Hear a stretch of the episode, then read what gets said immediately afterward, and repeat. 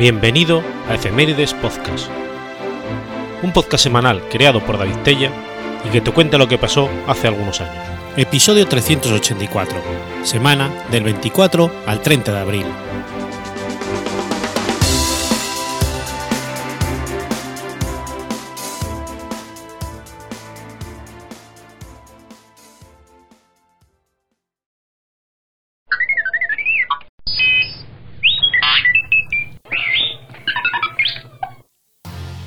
24 de abril de 1945.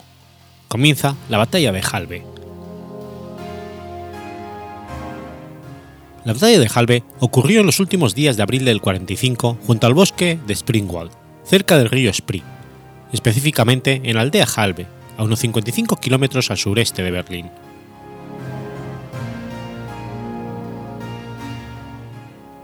A finales de abril, al inicio de la batalla de Berlín, el noveno ejército se encontraba apostado detrás de Loder, protegiendo desde Friesen hasta Frankfurt. El 17 de abril, el primer frente ucraniano de Iván Konev irrumpió al sur de Frankfurt con el objetivo de llegar a Berlín desde el sur y reunirse con el primer frente bielorruso del general Georgy Zhukov, rodeando a la capital germana con un clásico movimiento de pinza. A pesar de que sus hombres corrían el riesgo de ser rodeados, Buse decidió no retirarse al sur por enfrentar a, Konev, ya que pensaba que los aliados occidentales llegarían primero a Berlín. El 19, Buse le dijo al coronel general Gotthard Heinrich: Los Estados Unidos tienen gran interés en alejar a los rusos de Berlín. El 21 de abril, el ejército rojo estaba cerrando el cerco sobre Berlín gracias a los dos frentes soviéticos de Zhukov y Konev. El noveno ejército alemán, comandado por el general Theodor Busch, podía encontrarse directamente con los tanques de Konev que venían acercándose desde el suroeste. Konev prefería rodear a Busse, puesto que tenía órdenes directas de Stalin de llegar a Berlín lo más pronto posible, y personalmente deseaba alcanzar la capital alemana antes que las fuerzas de Zhukov. La sugerencia de Heinrich de que Busse se retirara del Loder, contrariando órdenes de Hitler, fue rechazada por Busse, que ahora alegaba que debía mantenerse en su posición hasta que las fuerzas de Frankfurt, al mando de Ernst pudieran hacer contacto con el resto del noveno ejército.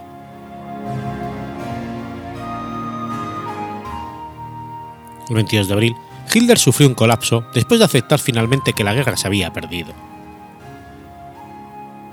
Para calmarlo, el general Alfred Jod sugirió que el noveno ejército de Busse abandonara el frente oriental y se dirigiera al oeste para reunirse con el duodécimo ejército en el frente occidental, y después juntos regresar a Berlín para levantar el sitio. Las probabilidades de éxito de ese plan eran mínimas, dado que en ese momento el noveno ejército estaba rodeado completamente y junto con ellos se encontraban los restos de varios cuerpos del ejército, sumando un total de 80.000 soldados. Cuando Busse recibió las órdenes, comprendió que el solo hecho de reunirse con el duodécimo ejército de Brent sería una hazaña.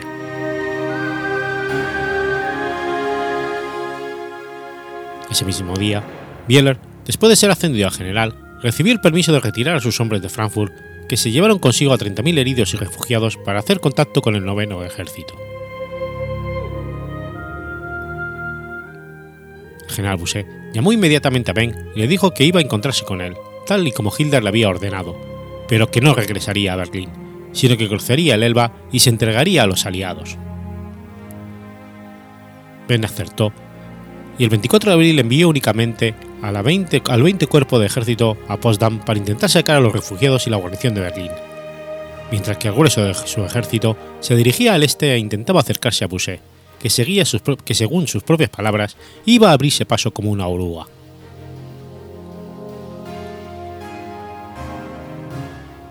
El noveno ejército utilizó los 31 tanques que le quedaban para encabezar la caravana que iba a abrirse paso rápidamente, intentando no dar tiempo a los soviéticos de detenerlos. Cuando el comandante del primer frente bielorruso, Georgy Zhukov, se percató de la posible vía de escape de las fuerzas atrapadas en el cerco, inmediatamente envió tropas al bosque de Springwald a reforzar el cerco.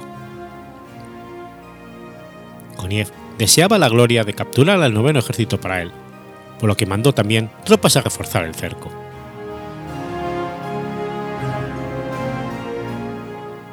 En la mañana del 26 de abril, la columna alemana logró llegar al llamado punto débil del cerco justo cuando los dos grupos soviéticos cerraban completamente la bolsa.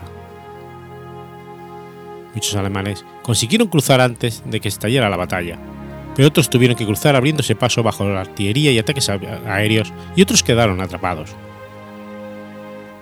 En ese momento, Hitler se enteró de que el verdadero plan de Busse no era regresar a Berlín, sino escapar al oeste y furioso mandó llamar de vuelta al noveno ejército. Pero el general Busse ignoró esta orden. Toda esa noche y el día siguiente, los alemanes entablaron combates para romper el cerco soviético cerca de la aldea de Halbe, pero si bien lograron escapar algunos soldados, no hubo evacuación masiva.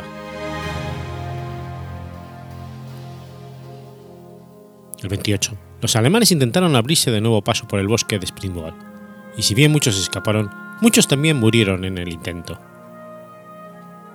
La columna alemana se encontraba en ese momento dispersa por todo el bosque y los soviéticos empezaron a rodear a cada segmento y destruirlo. La situación en Halbe era un caos total.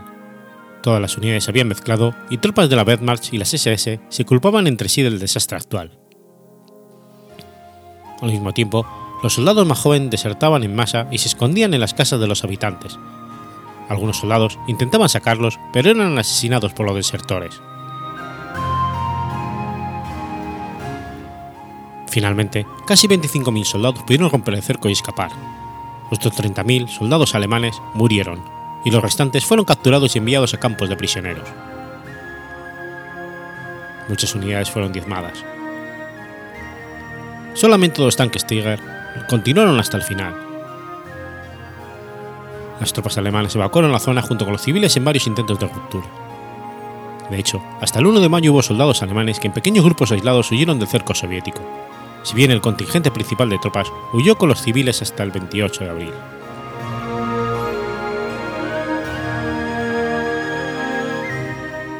Tras pasar varios días sin dormir y cruzando el río a nado, Busse y los hombres lograron reunirse con el duodécimo ejército de Bench, completamente agotados. Sin embargo, la marcha, la marcha estaba lejos de concluir, ya que tuvieron que continuar inmediatamente la retirada junto a las tropas de Benck el mismo 28 de abril, porque los soviéticos le pisaban los talones y no pudieron parar hasta que se establecieron contacto con los norteamericanos dos días después. Hoy en día, en el cementerio de Halbe hay enterrados cerca de 20.000 alemanes, y en un cementerio cercano al camino, Mark Zossel, están las tumbas de unos 20.000 soldados soviéticos. Sin embargo, cada año se encuentran las osamentas de nuevos soldados, por lo que se cree que la cifra de bajas es mucho mayor. Se estima además que unos 10.000 civiles perecieron en la batalla.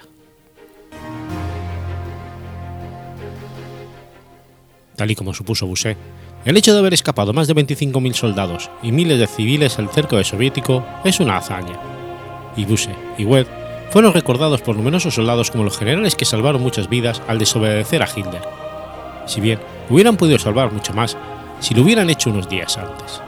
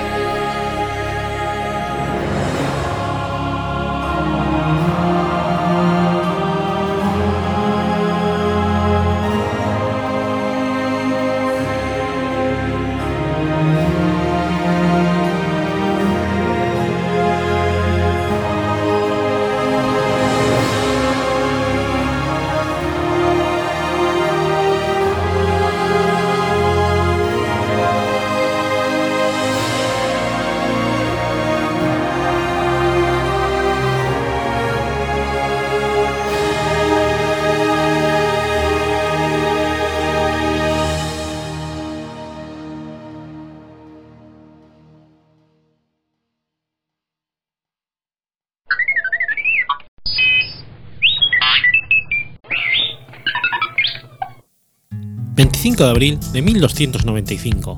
Muere Sancho IV de Castilla. Sancho IV de Castilla, llamado el Bravo, fue rey de Castilla entre 1284 y 1295.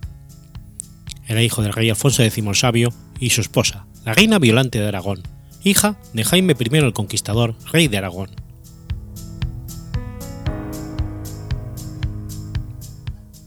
La llegada de Sancho IV al trono vino motivada en parte por el rechazo de un sector de la alta sociedad castellana a la política de su padre, Alfonso X, y a su admiración por la cultura árabe y judía.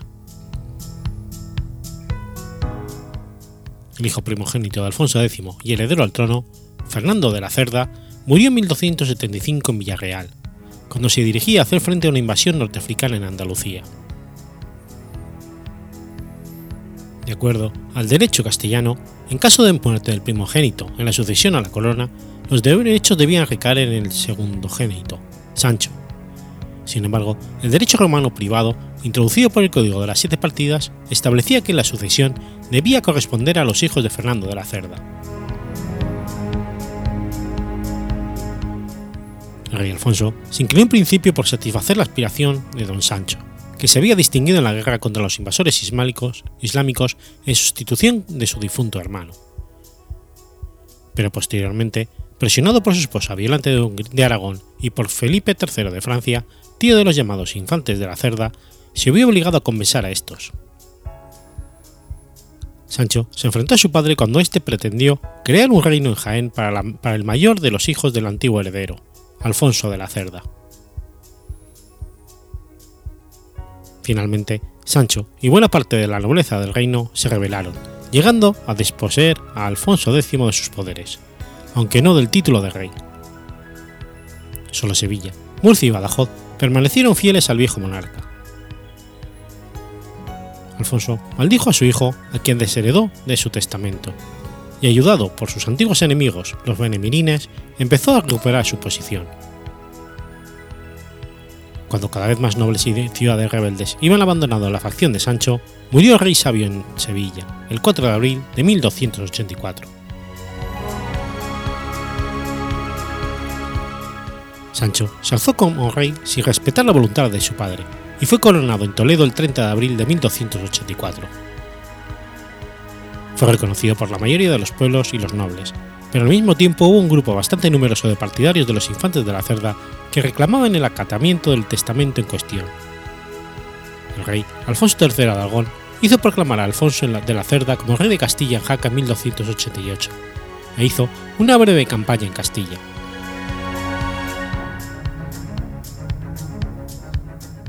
Durante todo el reinado de Sancho IV hubo luchas internas y peleas por alcanzar el poder. Uno de los personajes que más discordia provocó fue su hermano el infante don Juan, y a su causa se unió el noble don Lope Díaz III de Aro, octavo señor de Vizcaya. El rey Sancho hizo ejecutar al de Aro y mandó encarcelar al infante. También, según cuentan las crónicas, dio la orden de ejecutar a 4.000 seguidores de los infantes de la Cerda, pasándolos a cuchillo en la ciudad de Badajoz, a 400 en Talavera y otros muchos en Ávila y Toledo. En 1285 nombró a Pedro Álvarez de las Asturias mayordomo mayor del reino. Después de estos acontecimientos, perdonó a su hermano don Juan, que al poco tiempo volvió a sublevarse ocasionando el conflicto de Tarifa. Don Juan llamó en su ayuda a los benemirines del norte de África y sitiaron la plaza que estaba defendida por su gobernador Guzmán el Bueno, señor de León. Allí ocurrió el famoso acto heroico y la muerte inocente del hijo de Guzmán. La plaza de Tarifa fue finalmente defendida y los benemirines regresaron a su lugar de origen. Se desbarataron de esta manera los planes del infante don Juan y los del sultán Benemirín, que pretendía una invasión. Cuando subió al trono de Aragón en 1291 Jaime II, hubo un acercamiento con Sancho IV plasmado en el Tratado de Monteagudo. Por otra parte, Sancho IV fue un gran amigo además de Tudor del personaje histórico conocido como el infante don Juan Manuel.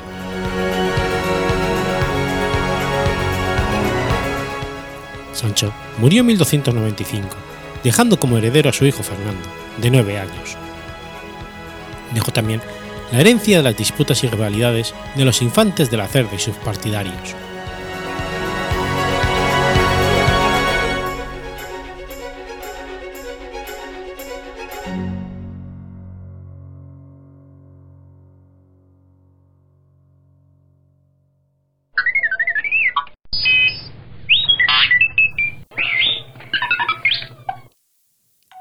...26 de abril de 1938 muere el hermano Rafael. Rafael Arnaiz Barón, comúnmente conocido como el hermano Rafael, fue un monje trapense, considerado como uno de los grandes místicos del siglo XX, que fue canonizado por la Iglesia Católica en 2009. Bautizado en la iglesia de Santa Águeda a los 12 días de nacer, fue el primer hijo de los cuatro que tuvieron Rafael Arnaiz, ingeniero de Montes y Mercedes Barón, cronista de sociedad y crítica musical en algunos periódicos y revistas. Rafael hizo su primera comunión en la iglesia de la Visitación del Monasterio de Salesas, en Burgos, el 25 de octubre de 1919.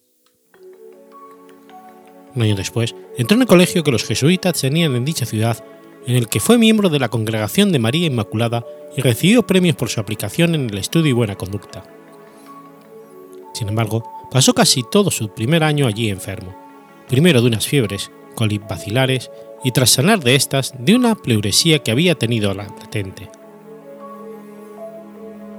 Cuando se restableció completamente, su padre lo llevó al Pilar de Zaragoza para dar gracias a la Virgen por su curación, y en octubre de 1921 reanudó los estudios.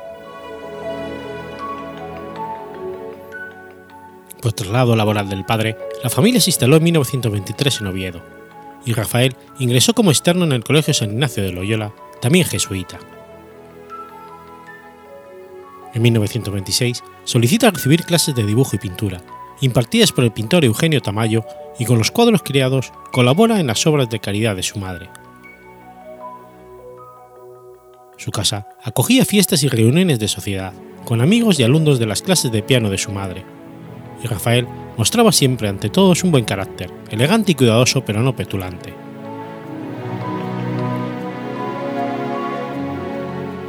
Terminado el bachillerato, en 1929 decidió iniciar estudios de arquitectura en Madrid, y en los momentos libres empezó a visitar a su tío materno Leopoldo, duque de Maqueda, y a su esposa, en la finca de Pedrosillo, propiedad de estos y situada muy cerca de Ávila estrecharon su relación y charlaron sobre la vida cristiana, reforzando la profunda formación cristiana recibida sobre todo de su madre.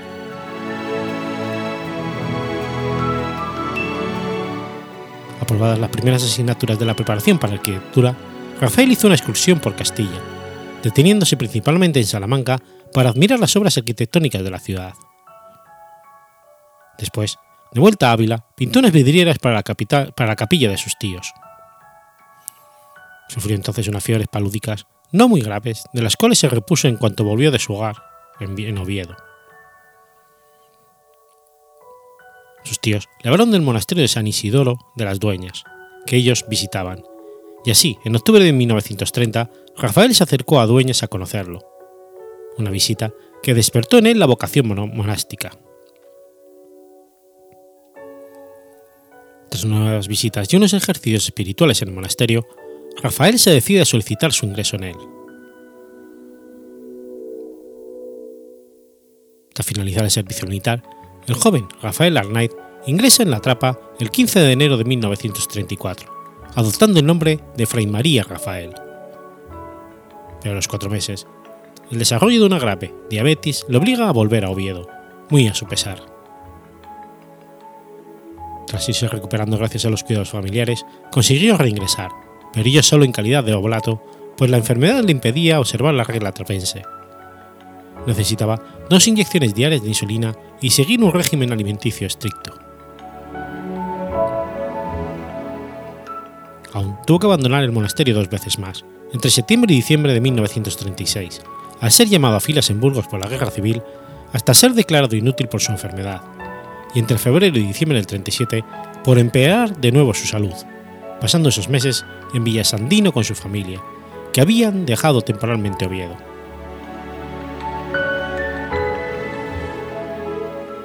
En su cuarto y último regreso, atisbaba ya el final de su vida, y el domingo de resurrección, 17 de abril de 1938, Félix Alonso el Abad le impuso simbólicamente el escapulario negro y la cogulla trapense, cumpliéndose su deseo de poder morir con ella. Recibió una última visita de su padre el 21 de abril, todavía pensaba proyectos y un coma diabético acabó finalmente con su vida el 26 de abril del 38. Fue sepultado inicialmente en el cementerio del monasterio, pero el 13 de noviembre del 72 sus restos fueron trasladados a la iglesia abacial del mismo. La fase diocesana del proceso de beatificación se desarrolló entre el 62 y el 67, en la diócesis de Palencia, continuando posteriormente a Roma hasta su beatificación por el Papa Juan Pablo II el 27 de septiembre de 1992. Para ello, se reconoció como milagrosa la curación de una joven palentina atropellada por un tractor y desahuciada por los médicos. El proceso de canonización se abrió en el 2005 y durante el mismo se aceptó como milagro la recuperación sin secuelas de Begoña León Alonso, una joven madrileña embarazada afectada por el síndrome HELP en el año 2000, y su hija Laura. El sábado 21 de febrero del 2009, el Papa Benedicto XVI aprobó la canonización del hermano Rafael y otros nueve beatos, la cual tuvo lugar el 11 de octubre del mismo año en la Basílica de San Pedro de Roma.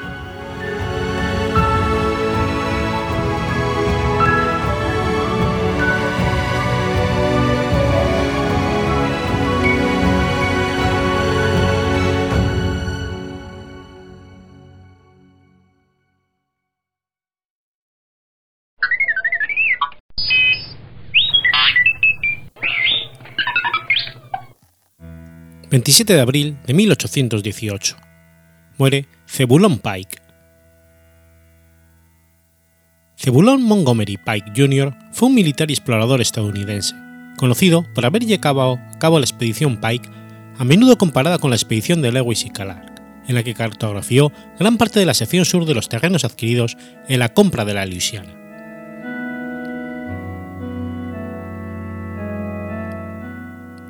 Zebulon Pike nació en Lamberton, Nueva Jersey, ahora parte del Trenton. Su padre, también llamado Zebulon Pike, era un oficial del ejército continental del general George Washington y sirvió en el ejército de los Estados Unidos después del final de la Guerra Revolucionaria.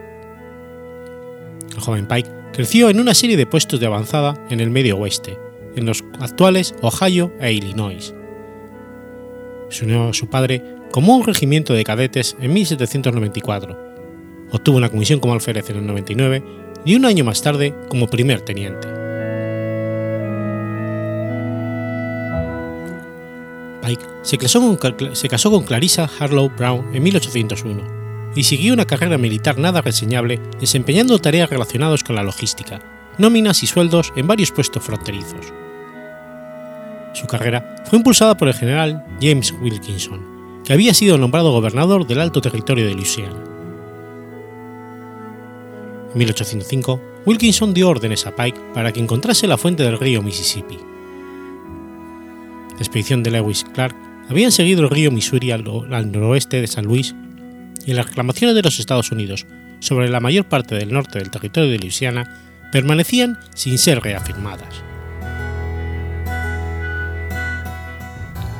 Casi inmediatamente después de su regreso, Pike recibió órdenes una vez más para llevar una expedición de exploración para encontrar las cabeceras del río Arkansas y el río Rojo. El 15 de julio de 1806, Pike partió desde Fort Bell Fontaine, cerca de San Luis, para explorar el suroeste, en la que ahora se conoce como la Expedición Pike. Pike nunca llegó a la cumbre del famoso pico que lleva su nombre. Lo intentó en noviembre de 1806, llegando a Monte Rosa, al sureste del pico Peaks, e intentó, sin conseguirlo, el ascenso en nieve profunda hasta la cintura después de haber pasado casi dos días sin alimentos. Este viaje terminó con la captura de Pike y sus compañeros estadounidenses el 26 de febrero de 1807 por las autoridades españolas al mando del gobernador neomexicano Facundo Melgares, en el norte de Nuevo México, una región que ahora forma parte de Colorado. Pike y sus hombres fueron llevados a Santa Fe y después a Chihuahua, donde comparecieron ante el comandante general Salcedo. Salcedo alojó a Pike con Juan Pedro Walker, un cartógrafo que también actuó como intérprete y como transcriptor de los documentos confiscados a Pike. Mientras Pike estaba con Walker, tuvo acceso a varios mapas del suroeste de México y se enteró del descontento con la dominación española. Pike y sus hombres fueron puestos en libertad con una protesta, en la frontera de los Estados Unidos con Luisiana el 1 de julio de 1801.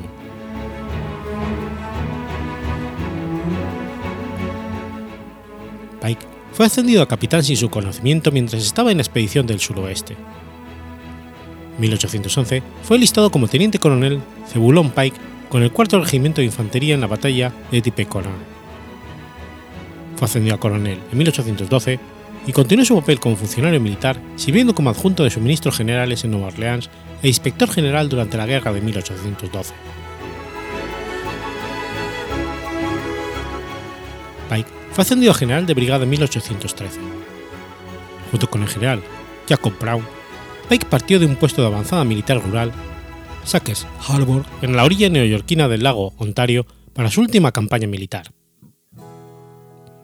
En esta expedición, Pike comandó tropas de combate en el exitoso ataque sobre York, Ontario, el 27 de abril de 1813. Pike murió golpeado por las rocas y otros desechos que volaron cuando la guarnición británica, en retirada, voló sus municiones, sin previo aviso, mientras negociaban la rendición de la ciudad. Su cuerpo fue llevado por el barco de regreso al puerto de Sackers, donde fueron enterrados sus restos.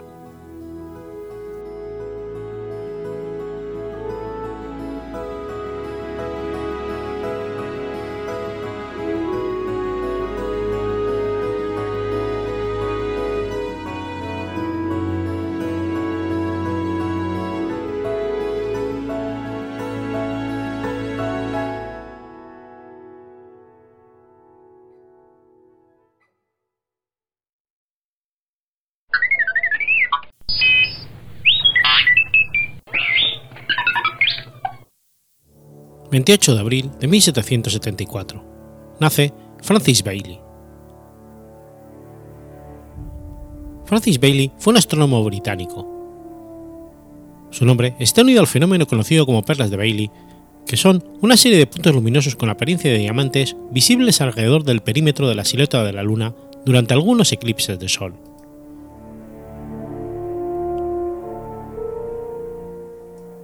Bailey nació en Newbury, en 1774, hijo de Richard Bailey. Tras un viaje por zonas todavía sin colonizar de Norteamérica en 1796, Bailey comenzó a trabajar en la Bolsa de Londres. El éxito de sus publicaciones económicas, como las tablas de adquisición y renovación de alquileres, la doctrina de intereses y anualidades o la doctrina de anualidades de seguros de vida, le hicieron ganar una gran reputación como experto en tasas de mortalidad, amasando una considerable fortuna que le permitió retirarse de los negocios en 1825 y dedicarse a tiempo completo a su verdadera pasión, la astronomía. Hacia 1820, Bailey participó en la fundación de la Royal Astronomical Society, recibiendo la medalla de oro de esta institución en 1827 y en 1843, siendo su presidente en cuatro ocasiones. También fue elegido miembro extranjero honorario de la Academia Americana de Artes y Ciencias en 1832. Recomendó a la British Association en 1837 y en gran parte ejecutó la reducción de los catálogos de Joseph Lalande y Nicolas Louis Lacaille, conteniendo alrededor de 57.000 estrellas, y supervisó la compilación del catálogo de 8.377 estrellas de la British Association y la revisión de los catálogos de Tobias Mayer, Ptolomeo, Ulugh Beg, Tycho Brahe, Edmund Halley y Evelius. Su observación de las perlas de Bailey durante un eclipse anular del Sol el 15 de mayo de 1836 inauguró la era moderna de las expediciones astronómicas. Este fenómeno es debido a que en el disco de la Luna, en tales circunstancias no cubre exactamente el disco solar, dejando filtrar alrededor de su circunferencia brillos de luz, siendo este efecto especialmente notable durante el eclipse total del 8 de julio de 1842, observado por el propio Bailey desde Pavía.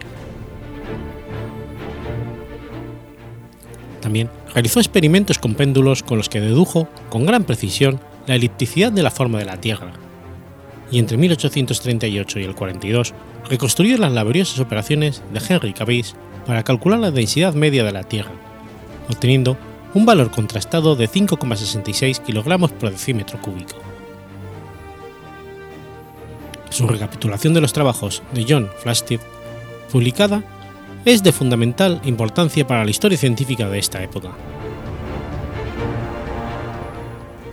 Falleció en Londres el 30 de agosto de 1844 y fue enterrado en la sepultura familiar de St. Mary's Church, en Taja.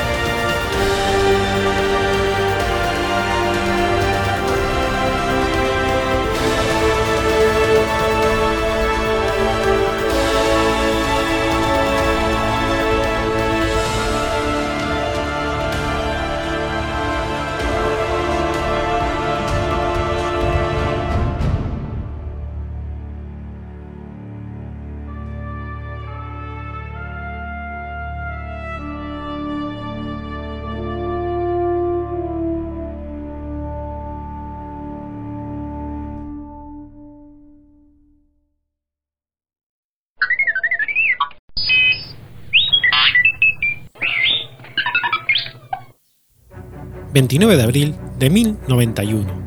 Ocurre la Batalla de Lebunión. La Batalla de Lebunión fue la primera victoria decisiva bizantina desde la restauración de los Comneno. El 26 de agosto de 1071, el ejército bizantino, al mando de Romano o IV Diógenes, fue vencido por los turcos selyúcidas de Makinkerk, en el este de Asia Menor. La derrota hizo que el emperador fuera depuesto y sustituido por el ineficaz Miguel VII Ducas, que se negó a cumplir el tratado que había firmado con Romano. En respuesta, los turcos comenzaron a penetrar en Anatolia en 1073, sin encontrar oposición. El caos reinaba en la región y los recursos del imperio fueron dilapidados en una serie de desastrosas guerras civiles. Miles de turcomanos cruzaron la frontera sin vigilancia y se instalaron en Anatolia. En 1080, el imperio había perdido unos 78.000 kilómetros cuadrados de tierras. En menos de una década, más de la mitad de la mano de obra del imperio se había perdido, junto con gran parte de su suministro de cereales. Así, la batalla de Manzikert resultó el mayor golpe al imperio en sus 700 años de historia. En esta situación, Alejo Comneno, un joven y exitoso general que había estado luchando contra los turcos desde los 14 años, ascendió al trono en domingo de Semana Santa, el 4 de abril de 1081. La importancia de la subida de Alejo al poder se debió a que por primera vez en más de medio siglo el imperio estaba en buenas manos. Alejo estaba decidido a recuperar el esplendor del imperio bizantino, costase lo que costase. Alrededor del 1091, un emir turco propuso una alianza con los pechenegos para destruir por completo al imperio bizantino.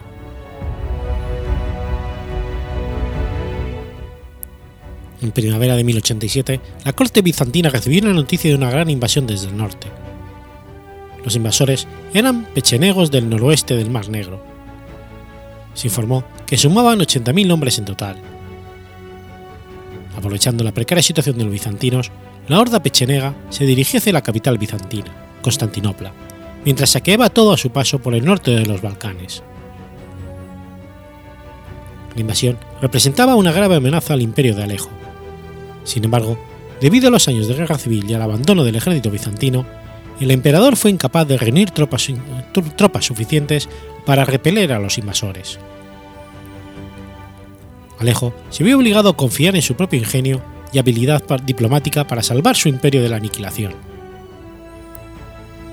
Hizo un llamamiento a otra tribu nómada, los cumanos, a unirse a él en la batalla contra los pechenegos. Alejo logró la ayuda de los, los cumanos contra los pechenegos a cambio de oro. Los cumanos se apresuraron a unirse a Alejo y a su ejército. En la primavera del 1091, las fuerzas de los cumanos llegaron al territorio bizantino y el ejército combinado ya estaba dispuesto a avanzar contra los pechenegos. El lunes 28 de abril, Alejo y sus aliados llegaron al campamento de los pechenegos en Leunión, cerca del río Maritza. Los pechenegos, al parecer, fueron tomados por sorpresa. De todos modos, la batalla que tuvo lugar en la mañana siguiente en Leunión fue prácticamente una masacre. Los pechenegos habían traído a sus mujeres e hijos con ellos, que no estaban preparados para la ferocidad del ataque que se desató sobre ellos. Los cumanos y bizantinos se desplegaron sobre el campamento enemigo matando a todos a su paso. Los pechenegos fueron rápidamente derrotados y los aliados victoriosos asesinaron a los pechenegos tan salvajemente que fueron aniquilados casi hasta su total extinción. Los supervivientes fueron capturados por los bizantinos y puestos al servicio imperial. Unión fue la victoria más decisiva alcanzada por el ejército bizantino durante más de medio siglo. La batalla supuso un punto de inflexión en la historia de Bizancio, después de que el imperio hubiese llegado a su mayor declive en los últimos 20 años. La Unión marcó el camino hacia su recuperación. Los pechenegos fueron totalmente destruidos y las posesiones del imperio en Europa se hallaban a partir de entonces seguras. Sin embargo, no sería la última vez que los pechenegos se enfrentaran a los bizantinos. En 1122, ambos ejércitos chocaron de nuevo en una batalla definitiva en Beroya, que eliminó la amenaza de los pechenegos para el imperio bizantino. Alejo había demostrado ser el salvador de Bizancio y un nuevo espíritu de esperanza comenzó a surgir entre los bizantinos, ya extenuados por las guerras.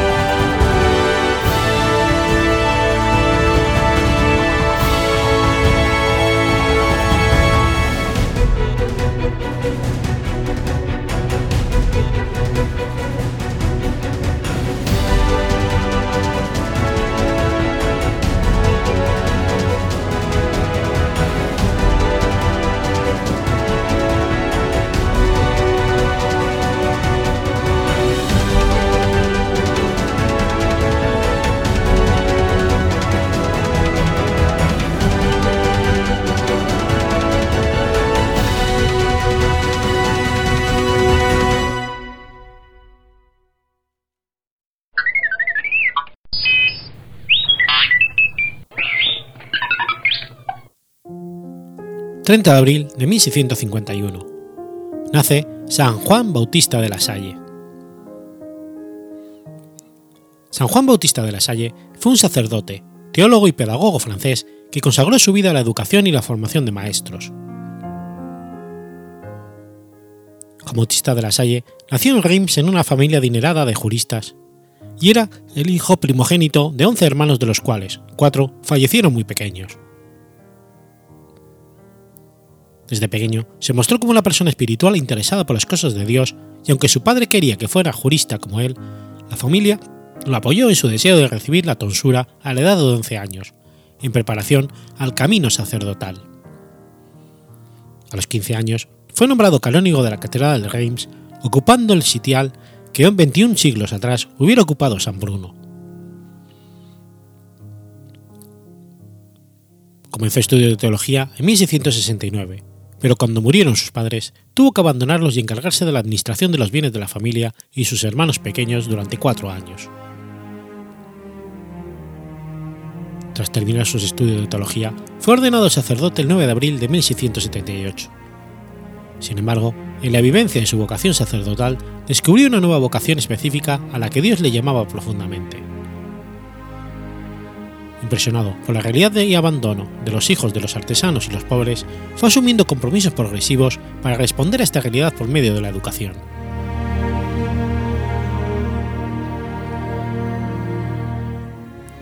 La tradición asegura que en 1679, frente al convento de las Hermanas del Niño Jesús, conoce a Adrián Nayen, un maestro que había venido a Reims con el fin de abrir escuelas gratuitas para los niños pobres. Por medio de él, empieza a, entrar en contacto con el mundo escolar. Conmovido por la situación de estos pobres que parecían tan alejados de la salvación en una u otra situación, tomó la decisión de poner todos sus talentos al servicio de estos niños a menudo abandonados a sí mismos y sin educación. Tras un periodo de oración y discernimiento, decidió responder al llamado que Dios le hacía y en ese momento de su vida intentó comprometerse con un grupo de jóvenes maestros, a fin de fundar escuelas para niños pobres y crear una comunidad de hermanos cristianos. Para ser más eficaz, abandonó su hogar en Reims y se fue a vivir con los maestros. Renunció a su canonilla y su fortuna y a continuación organizó la comunidad que hoy llamamos Hermanos de las Escuelas Cristianas. De la Salle y los hermanos se encontraron con la oposición de las autoridades eclesiásticas que no deseaban la creación de una nueva forma de vida religiosa, del tipo de comunidad de laicos consagrados ocupándose de las escuelas, juntos y por asociación los estamentos educativos de aquel tiempo quedaron perturbados por sus métodos innovadores y su absoluto deseo de gratuidad para todos, totalmente indiferente al hecho de saber si los padres podían pagar o no. A pesar de todo, La Salle y sus hermanos lograron con éxito crear una red de escuelas de calidad, caracterizada por el uso de la lengua vernácula, los grupos de alumnos reunidos por niveles y resultados, la formación religiosa basada en temas originales preparada por maestros con una vocación religiosa y misionera a la vez, y por la implicación de los padres en la educación. Además, la serie fue innovadora al proponer centros para la formación de maestros seglares, escuelas de aprendizaje para delincuentes, escuelas técnicas, escuelas secundarias de idiomas modernos, artes y ciencias, cultos dominicales para jóvenes trabajadores y una de las primeras instituciones para la reinserción de delincuentes.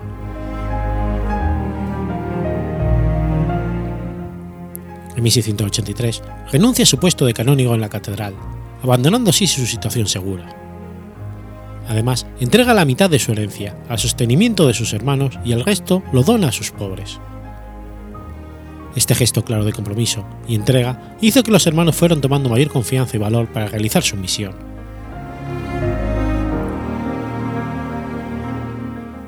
sufrió persecución por grupos de maestros que veían sus intereses económicos afectados por la apertura de las escuelas de, de La Salle a todo tipo de alumnos, educando gratuitamente, independientemente de la capacidad de la familia del alumno de pagar cuotas. Además, tuvo que acudir a varios juicios por acusaciones falsas y en numerosas ocasiones debió declarar la falsedad de documentos y declaraciones que pretendían relacionarlo con el movimiento jansenista.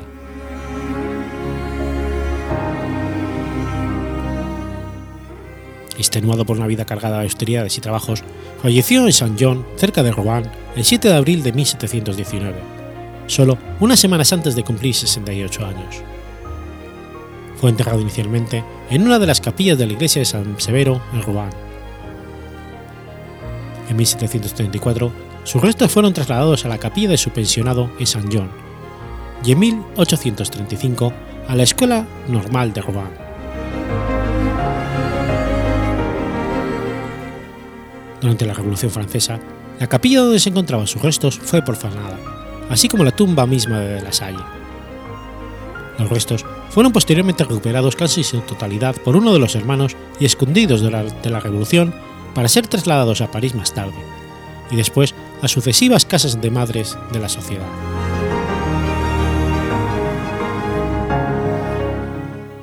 En 1888, con motivo de su beatificación, se volvieron a trasladar a la capital del pensionado de San Juan Bautista de la Salle, también en Rouen. Para evitar las persecuciones anticlericales que tuvieron lugar en Francia a principios del siglo XX, sus restos fueron depositados en Lebec, Bélgica, el 29 de junio de 1906. Finalmente, el 25 de enero de 1937, fueron llevados a la casa madre de la congregación La, la Saliana en Roma, donde continúan en la actualidad.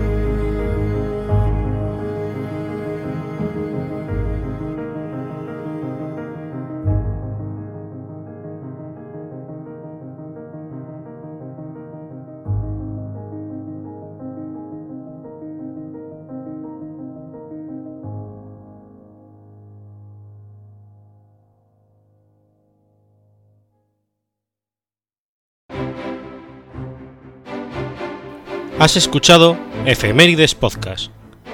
Si quieres ponerte en contacto conmigo, puedes hacerlo por Twitter a la cuenta arroba efemeridespod o mi cuenta personal, arroba telladavid, o por correo electrónico a la dirección efemeridespod.gmail.com. También puedes visitar la página web efemeridespodcast.es. Y recuerda que puedes suscribirte por iTunes y por iBox, y tienes un episodio nuevo cada lunes.